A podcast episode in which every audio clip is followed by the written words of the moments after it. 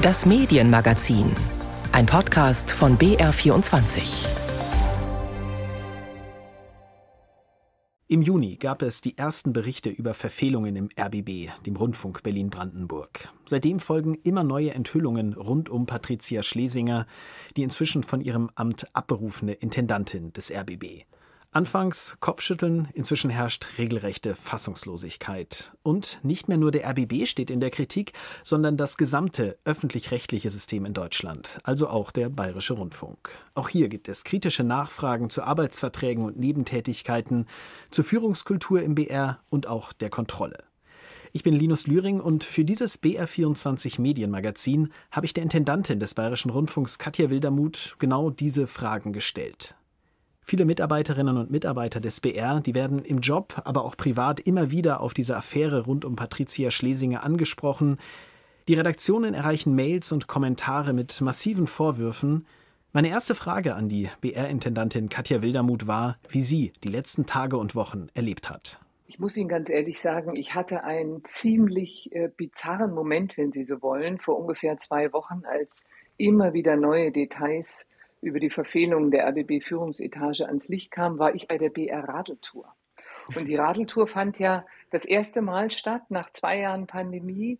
800 begeisterte Radler, Tausende am Wegesrand von Kindergartengruppen bis zu rüstigen Senioren und THW-Helfer, die extra Urlaub nehmen, um dort äh, mitzuhelfen und so weiter und so weiter. Und da war eine solche Begeisterung und auch Dankbarkeit gegenüber dem BR und äh, alle waren sich einig, sowas hier, das macht kein Netflix, das macht kein Instagram, das macht nur der Bayerische Rundfunk und das ist auch gut so. Und was diese Radeltour ja zeigt, ist, dass wir eine große Nähe und eine große Verbundenheit zu den Menschen in Bayern haben, aber natürlich auch großes Vertrauen genießen. Und genau das wird gerade überschattet.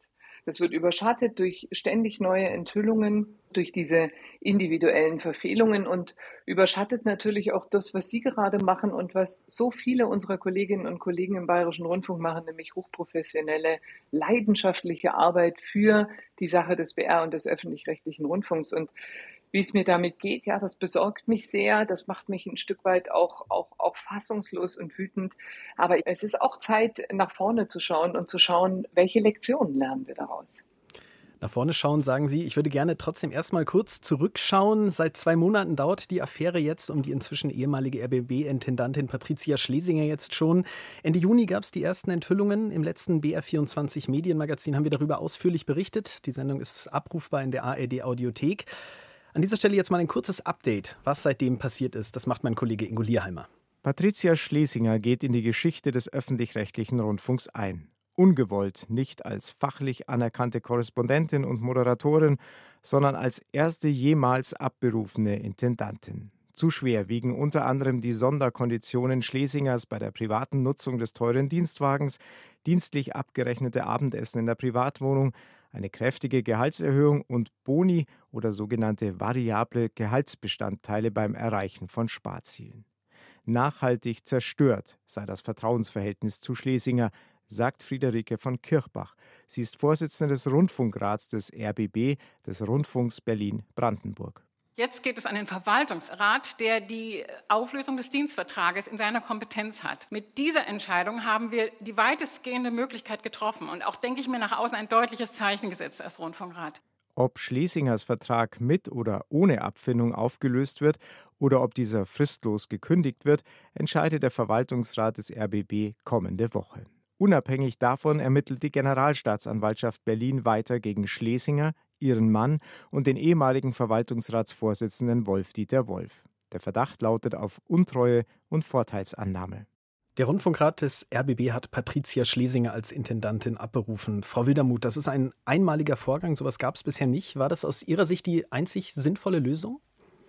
Es ist jedenfalls ein einmaliger Vorgang in der ARD und es erschüttert uns alle, uns alle auch als Co-Intendanten und Co-Intendantinnen.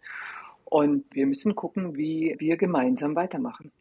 Hätten Sie sich von Frau Schlesinger vielleicht auch ein anderes Verhalten gewünscht, auch eine ja, deutlichere Entschuldigung, eine öffentliche Entschuldigung?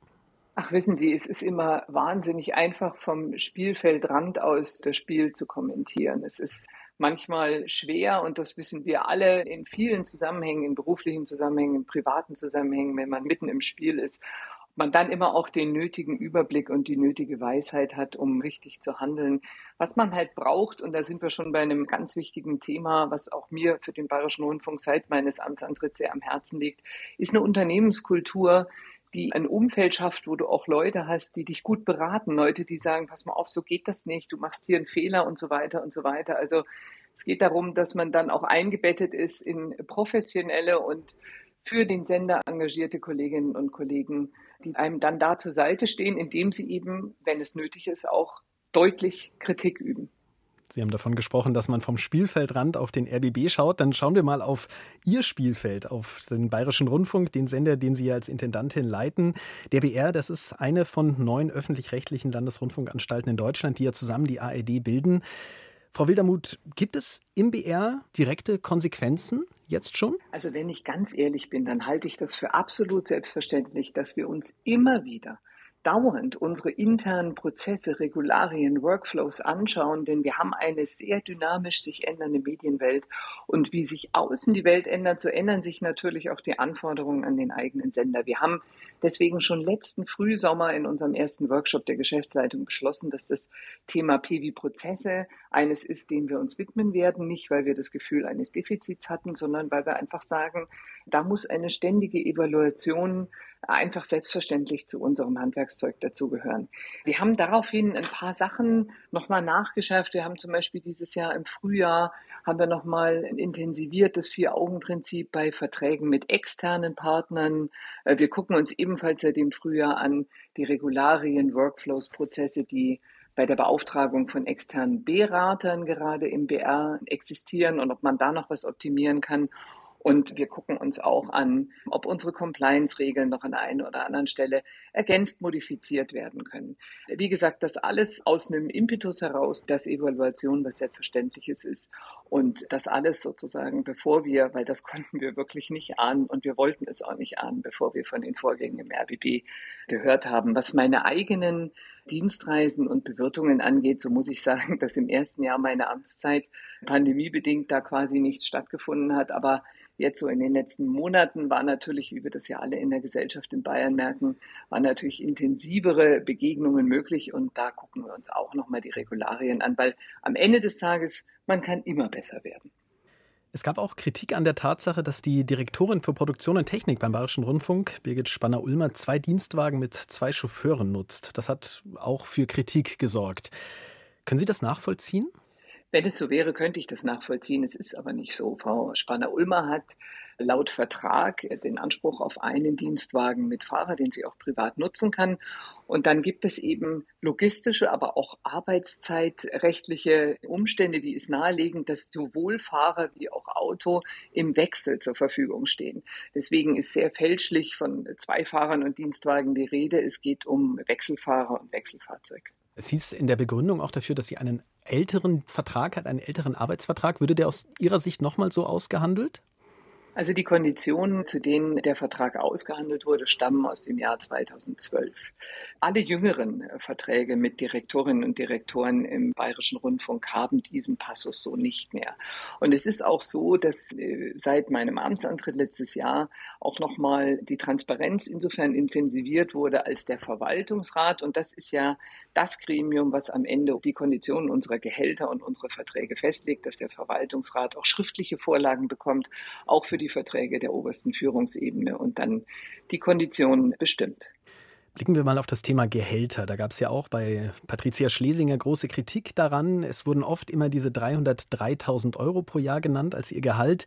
Aktuellen Recherchen könnte das Gehalt noch deutlich höher gelegen haben. Das liegt auch an einem Bonussystem, also beim Erreichen gewisser Vorgaben. Da wurden dann zusätzliche Zahlungen äh, angewiesen. Das hat auch umfasst, wenn gewisse Sparziele erreicht wurden. Frau Wildermuth, gibt es so ein Bonussystem beim BR auch? Kann ich ganz klar sagen, nein, das gibt es nicht. Wir haben keine leistungsbezogene Vergütung für Führungskräfte im Bayerischen Rundfunk und die Bezüge der Geschäftsleitung machen wir ja transparent, zum Beispiel in unserem Geschäftsbericht, zum Beispiel auch auf den ARD-Transparenzseiten und die Summen, die dort ausgewiesen sind, stimmen. Die Höhe des Gehalts der Intendantinnen und Intendanten wird generell auch kritisch gesehen. Sie verdienen knapp 340.000 Euro jährlich. Das ist transparent einsehbar. Sie haben es gerade auch gesagt. Was ist denn aus Ihrer Sicht der geeignete Maßstab für Gehälter als Intendantin, als Intendant eines öffentlich-rechtlichen Senders? Naja, Sie wissen, dass es in unserem Land natürlich sehr unterschiedliche Vorstellungen davon gibt, was ist eine angemessene Bezahlung und damit am Ende des Tages auch, was ist der Wert von Arbeit und der Wert einer Tätigkeit. Bei uns im Bayerischen Rundfunk, wie auch in den anderen öffentlich-rechtlichen, ist es ganz klar geregelt.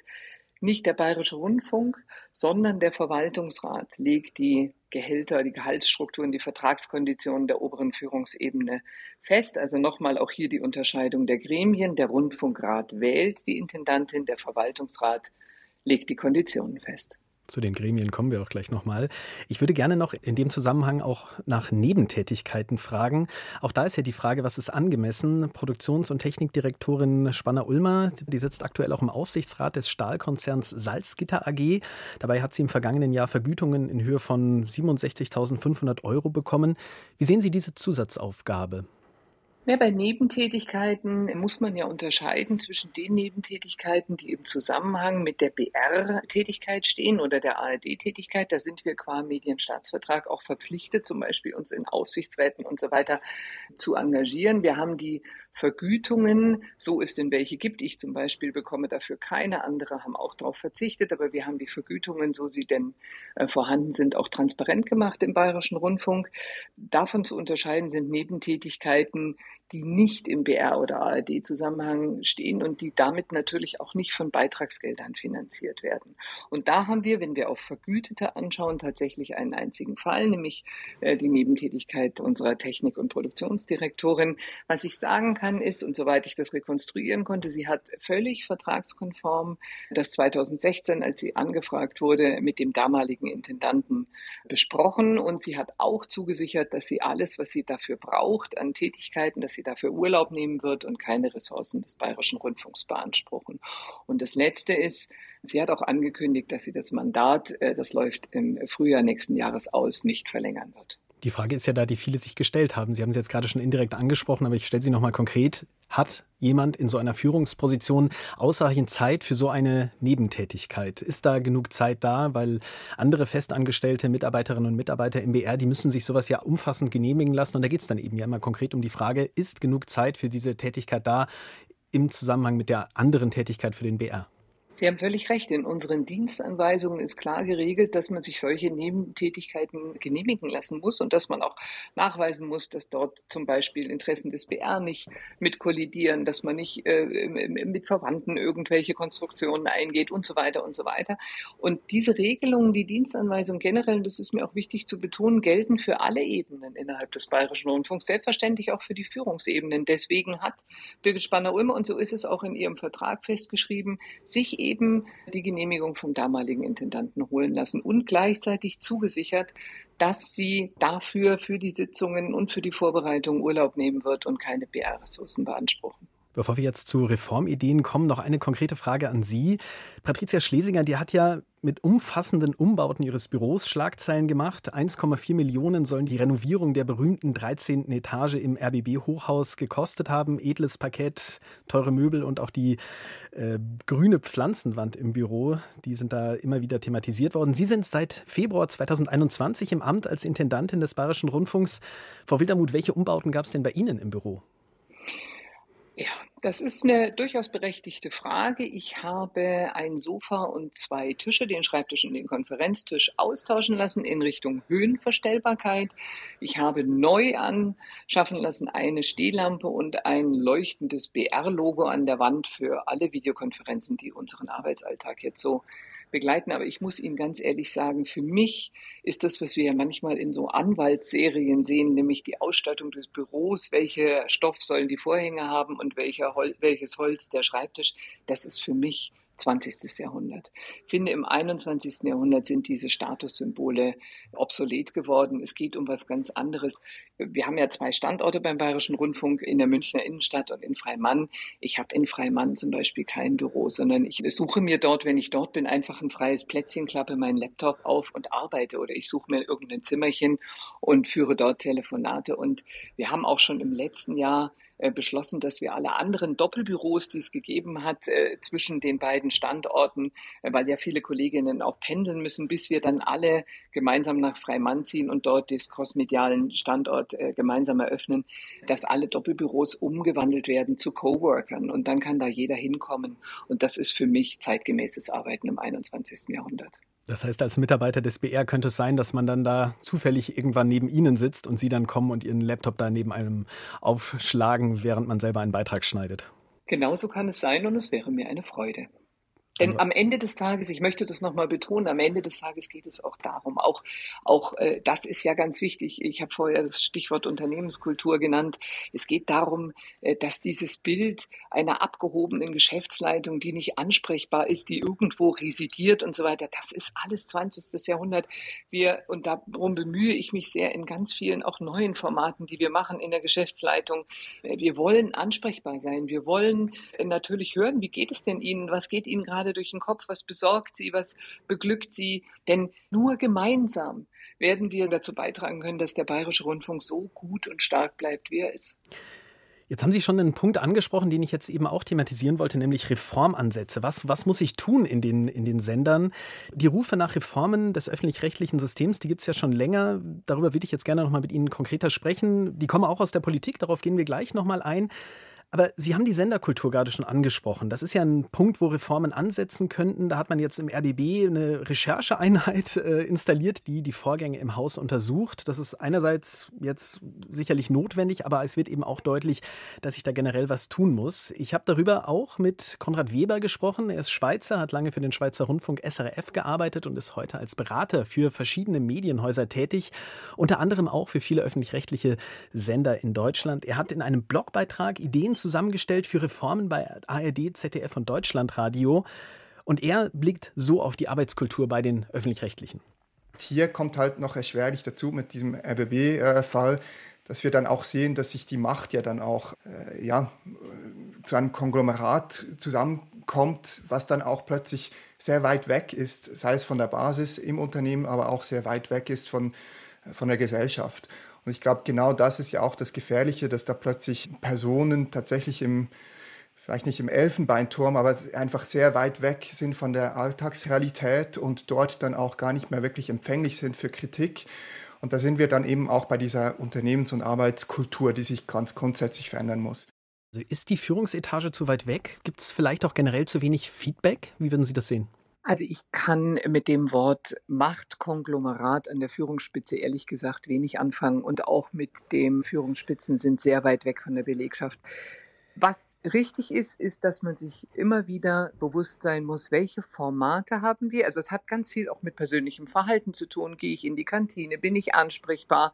Äh, wie trete ich auf und so weiter? Aber natürlich kann man solche Begegnungen und Austausch auch organisieren. Und genau das haben wir gemacht, indem wir zum Beispiel diesen Podcast installiert haben, wo wir nach jeder Geschäftsleitungssitzung einer der Mitglieder der Geschäftsleitung für das Haus transparent in ungefähr zehn Minuten wiedergibt, was diskutiert und beschlossen wurde. Aber es gibt auch andere Formate. Wir haben zum Beispiel den sogenannten Führungskräftedialog, wo die obersten Führungsspitzen des Hauses zusammenkommen, wo wir jetzt wirklich angefangen haben, seit dem letzten Jahr das zu einem tatsächlichen Dialog auszubauen, wo wir fragen, was sind denn eure Themen, was brennt euch auf die Nägeln, wo können wir noch besser werden. Denn das ist ja ganz, ganz wichtig. Wir brauchen diesen Austausch. Das heißt, Sie sehen, es geht ganz viel um Dialog. Es geht ganz viel darum, äh, dass man den Austausch, die verschiedenen, die Polyperspektivität, die verschiedenen Blickwinkel auf unseren Sender, dass man das als einen Wert an sich betrachtet und dass man eben versteht, dass die Intelligenz der vielen einen Sender sehr viel besser macht, als wenn zwei, drei Leute an der Spitze alles alleine bestimmen. Sie haben jetzt gerade über die Transparenz nach innen, innerhalb des Unternehmens, innerhalb des BR gesprochen. Das könnte man ja natürlich auch auf die Öffentlichkeit, die breite Öffentlichkeit, das Publikum beziehen. Auch da gibt es jetzt große Forderungen nach mehr Transparenz. Es gibt Kritik, die habe ich auch schon immer wieder hier erwähnt. Die ist oft pauschal, die ist oft sehr oberflächlich, aber teilweise hat sie eben auch eine Berechtigung. Frau Wildermuth, würden Sie sagen, dass man da teilweise auch ja zu abwehrend war, dass man gesagt hat, ach, das sind alles Kampagnen, äh, wir sind wichtig, äh, es braucht uns und wer das kritisiert, der hat unseren Auftrag nicht verstanden. Hat man da oft vieles einfach nicht wahrhaben wollen, was vielleicht auch an berechtigter Kritik von außen kam am öffentlich-rechtlichen System? Also Sie werden das Wort Kampagne von mir nicht hören und Sie werden von mir nie hören, dass Kritik etwas ist, was uns nicht besser machen kann. Das ist ja sozusagen die schlichte Wahrheit hinter den großen Begriffen Fehlerkultur und, und vielen anderen im modernen Management. Sie wissen, es gibt diese ähm, berühmten Fuck-Up-Nights von jungen Startups, wo sich äh, Startups immer wieder zusammenfinden und sich nicht erzählen in tollen PowerPoint-Präsentationen, was ihnen alles Wunderbares gelungen ist, sondern im Gegenteil. Die erzählen sich, was schiefgelaufen ist. Die erzählen sich, wo etwas kritisch zu betrachten war, weil sie der festen Überzeugung sind, nur dadurch lernt man wirklich. Und diese Kultur halte ich für selbstverständlich. Deswegen auch jede Kritik, die zum Beispiel aus dem Rundfunkrat kommt, an unseren Programmen, an strategischen Fragen, die nehmen wir sehr, sehr ernst und wir sind noch nie nicht schlauer dadurch geworden. Was die Transparenz gegenüber dem Publikum angeht, ganz ehrlich, ich halte das für absolut essentiell. Wir haben ja schon Formate, ob das jetzt BR mitmischen oder der Publikumsdialog ist, wo wir Leute entweder einladen, Menschen aus Bayern kommt und macht mit uns Programm oder wo wir uns den äh, Fragen und der Kritik des Publikums stellen. In meiner Vorstellung können wir nicht gläsern genug arbeiten, denn das ist die Basis für Glaubwürdigkeit. Von mir aus haben wir überall, und wir haben ja 30 Regionalstudios in ganz Bayern, haben wir die überall in den Fußgängerzonen, wo die Menschen vorbeigehen. Und von mir aus sind sie auch alle gläsern und jeder kann schauen, wie wir arbeiten. Denn nur dadurch gelingt uns das zu untermauern, was unser wichtigstes Gut ist, nämlich Glaubwürdigkeit und Vertrauen der Menschen in Bayern. Das klingt aber so, als müssten diese Initiativen vielleicht sogar noch ausgebaut werden. Na, ganz ehrlich, also bei den Fußgängerzonen zum Beispiel ist es so, dass sich einfach nicht jeder Standort gut eignet. Ich habe nämlich fast alle 30 Regionalstudios in Bayern schon besucht in den letzten anderthalb Jahren. Aber da, wo es möglich ist, haben wir große Fenster. Da, wo es möglich ist, haben wir ein großes Schild und wir laden die Leute ein. Und man kann da immer besser werden. Das ist überhaupt keine Frage wie in jedem Bereich. Aber nochmal Transparenz, einerseits nach innen und andererseits nach außen halte ich für essentiell. Vielleicht nochmal zu innen ein Gedanke. Es ist ja ganz viel von Kontrolle die Rede, gerade in diesen Tagen. Und ganz ehrlich, es gibt ja auch sehr, sehr viel anders dazu. Aber gleichzeitig geht es natürlich auch um so eine Haltung in einem Unternehmen, auch eine Haltung als Führungskraft. Das ist nicht unser Geld oder das ist nicht das Geld der einen Abteilung oder der anderen Abteilung. Das ist Geld, was uns anvertraut wurde von den Beitragszahlenden. Und da haben wir mit großer Verantwortung damit umzugehen. Kontrolle, Sie haben es gerade schon angesprochen. Das ist das Stichwort, auf das ich natürlich jetzt auch noch eingehen muss. Tom Bure, Ihr Kollege vom WDR, der hat unter anderem die Frage aufgeworfen, ob denn diese Geschäftsstellen der Aufsicht, also Verwaltungsrat und Rundfunkrat, überall in der ARD, ob die adäquat ausgestattet und aufgestellt sind. Wie sehen Sie das? Also das Erste, was ich einfach klarstellen muss, ist, die Verantwortung für die Aufstellung und für die Qualifikation unserer Aufsichtsgremien liegt nicht bei der Intendantin oder beim Bayerischen Rundfunk, sondern die liegt beim Gesetzgeber, beim Landtag, im Bayerischen Rundfunkgesetz. Da ist, das ist auch bewusst so geregelt. Wir sprechen da immer von Organtrennung. Die Intendantin ist das eine Organ des Bayerischen Rundfunks und die beiden Gremien, Verwaltungsrat und Rundfunkrat, sind die anderen Organe. Ganz bewusst geregelt, operative und Aufsicht voneinander zu trennen. Man muss auch klar unterscheiden zwischen den Aufgaben des Verwaltungsrats. Dazu gehört vor allem die Überwachung der Geschäftstätigkeit des Bayerischen Rundfunks und der Intendantin und den Aufgaben des Rundfunkrats. Und der Rundfunkrat ist ja ganz bewusst als repräsentatives Gremium angelegt, das die Breite der Gesellschaft widerspiegeln soll. Also es heißt im Gesetz, vertritt die Interessen der Allgemeinheit. Aber Frau, Frau Wildermuth, genau an dem Punkt würde ich gerne einhaken. Da gibt es ja auch wirklich immer massive Kritik daran, dass der Rundfunkrat, der sich ja zusammensetzt aus unterschiedlichen Organisationen, also Vertreterinnen und Vertreter unterschiedlicher Organisationen, sind da drin. Es gibt im Bayerischen Rundfunk gerade einen Vertreter, der Migrantenorganisationen, so nenne ich sie jetzt mal, vertritt da kann man sich schon die Frage stellen, ob diese Diversität, diese Abbildung der Gesellschaft da noch wirklich so gewährleistet ist, oder? Man kann sich immer alle Fragen stellen. Diese Frage müssen Sie nur nicht mir stellen, sondern dem Gesetzgeber. Denn wenn Sie ins Bayerische Rundfunkgesetz schauen, der Gesetzgeber, der Bayerische Landtag hat dezidiert festgelegt, welche Organisationen wie viele Vertreter in den Rundfunkrat entsenden. Und selbstverständlich unterliegt auch das, wie alles in unseren dynamischen Zeiten, gewissem Wandel. Da gab es immer mal wieder Verschiebungen. Und wenn man das ändern möchte, dann kann das der Gesetzgeber jederzeit ändern. Sie haben gesagt, das ist nicht Ihre Verantwortung. Trotzdem haben Sie sicherlich eine Meinung. Würden Sie sich denn da eine Veränderung wünschen? Am Ende geht es ja darum, wie wir als diejenigen, die vom Rundfunkrat überwacht und kontrolliert werden, dieses Gremium wahrnehmen. Und ich würde vielleicht mal mit dem Verwaltungsrat anfangen. In dem Verwaltungsrat, und das ist ja im äh, Bayerischen Rundfunkgesetz anders übrigens als in anderen Bundesländern ganz klar beschrieben, ist viel Fachexpertise. Da gibt es jemanden, der Wirtschaftsprüfer ist, da muss es jemanden geben, der Befähigung zum Richteramt hat, da muss es jemanden geben, der medienwirtschaftlich erfahren ist. Das heißt, da hat der bayerische Gesetzgeber schon sehr viel Fachexpertise in das Gremium hineingeschrieben. Und genauso erlebe ich als Intendantin, die vom Verwaltungsrat überwacht und kontrolliert wird, dieses Gremium. Sehr kompetent, sehr präzise, alle Vorlagen schriftlich in Untergruppen, dann aber wieder im Plenum diskutiert. So erlebe ich den Verwaltungsrat. Und was den Rundfunkrat angeht, auch hier haben wir ja verschiedene Untergruppen. Zum Beispiel die stärkste Untergruppe ist die Gruppe, die sich mit Programm befasst. Da sind die beiden Programmdirektoren drin und stehen auch immer Rede und Antwort auf Kritik und Fragen. Und ich kann nur sagen, ich habe die Diskussionen, die aus dem Rundfunkrat dann kommen und die uns erreichen und die auch den Finger in die eine oder andere Wunde durchaus legen, immer als, als sehr konstruktiv und auch als für unser Haus sehr, sehr lehrreich erlebt. Also nur kurz zur Klarstellung, der Verwaltungsrat, das ist das Gremium, was finanzielle und personelle Angelegenheiten im BR und in anderen öffentlich-rechtlichen Sendern überwacht und der Rundfunkrat ist eher für die inhaltliche Auseinandersetzung, für die inhaltliche Kontrolle gerade im Nachhinein zuständig. Ein Blick noch auf den neuen Medienstaatsvertrag. Der sieht ja auch Veränderungen für die Gremien vor, unter anderem eine stärkere Professionalisierung, so würde ich es mal nennen, denn der Verwaltungsrat zum Beispiel, der kann noch stärker externe Expertinnen und Experten hinzuziehen.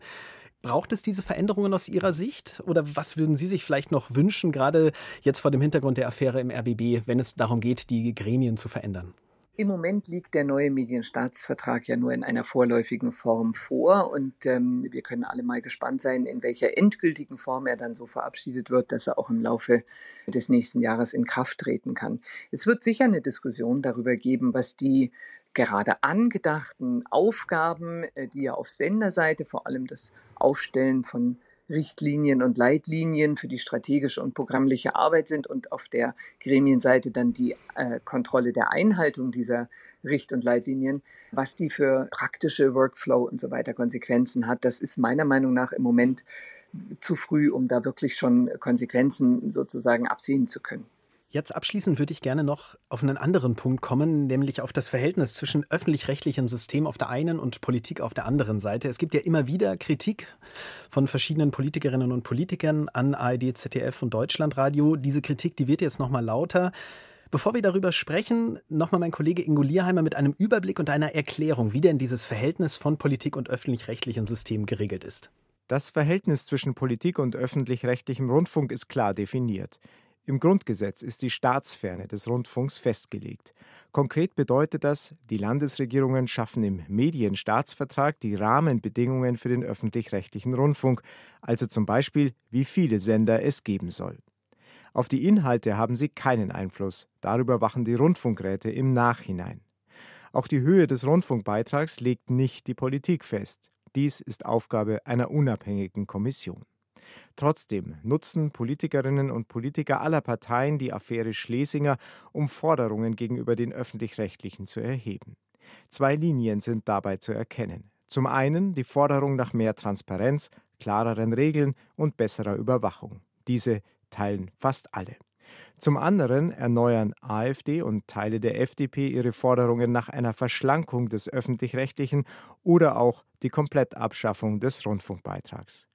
CDU-Parteichef Friedrich Merz wiederum will mehr Synergien zwischen ARD und ZDF und formuliert auf der CDU-Homepage auch gleich inhaltliche Wünsche. Ausgewogener sollten die Sender sein und auf keinen Fall mehr gendern. Ganz grundsätzlich hält er fest, Die Schlesinger Affäre hat das Potenzial, dem öffentlich-rechtlichen Rundfunk in Deutschland endgültig die Legitimationsgrundlage und öffentliche Akzeptanz zu entziehen.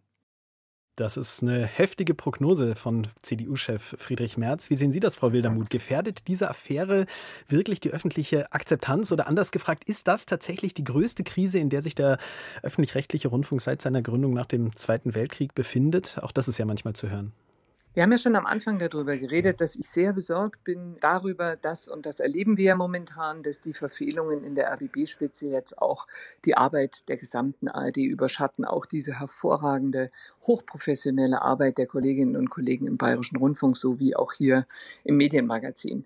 Von daher, ich teile diese Sorge auf der einen Seite sehr. Auf der anderen Seite muss ich sagen, dass es einen hohen Konsens gibt und das belegen nicht Meinungsumfragen, die wir machen, sondern das machen unabhängige unabhängige Meinungsforschungsinstitute, dass es einen hohen Konsens in der Gesellschaft gibt, dass der öffentlich-rechtliche Rundfunk, dass Qualitätsjournalismus gerade in Zeiten der Krise, wie wir sie ja erleben, Stichwort Pandemie, Stichwort Krieg, Stichwort Energieversorgung, wichtiger sind denn je, weil sie das beste Mittel gegen Desinformation sind und eben zur politischen Meinungsbildung in der Demokratie beitragen.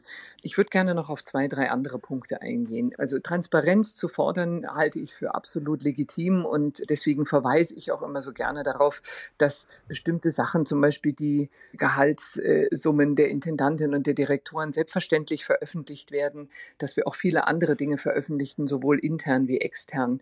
Andere Forderungen, wie zum Beispiel die Forderung nach der Verschleierung Verschlankung des Auftrags oder nach der Zusammensetzung der Gremien. Das sind Forderungen, die sind an die Politik zu richten und die können auch von der Politik natürlich jederzeit geändert werden. Der öffentlich-rechtliche Auftrag kann umgeschrieben werden, kann modifiziert werden. Dafür braucht es die Gesetzgeber.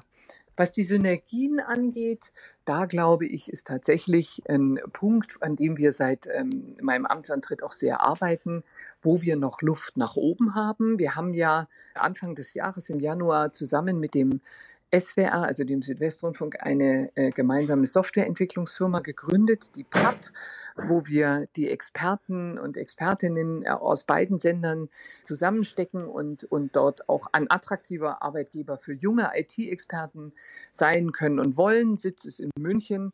Und ich glaube, dass es von diesen Synergien gerade auf der ARD-Ebene, aber auch mit anderen Partnern aus Verlagshäusern und so weiter, wo wir viele gute Gespräche führen, zum Beispiel zur Entwicklung des Innenstadtstandortes des Bayerischen Rundfunks, dass wir von diesen Synergien uns durchaus noch die ein oder andere mehr vorstellen können und dass das auf jeden Fall der richtige Weg ist. Also Zusammenarbeit auch mit, mit externen Partnern, also außerhalb des öffentlich-rechtlichen Systems, habe ich Sie da richtig verstanden?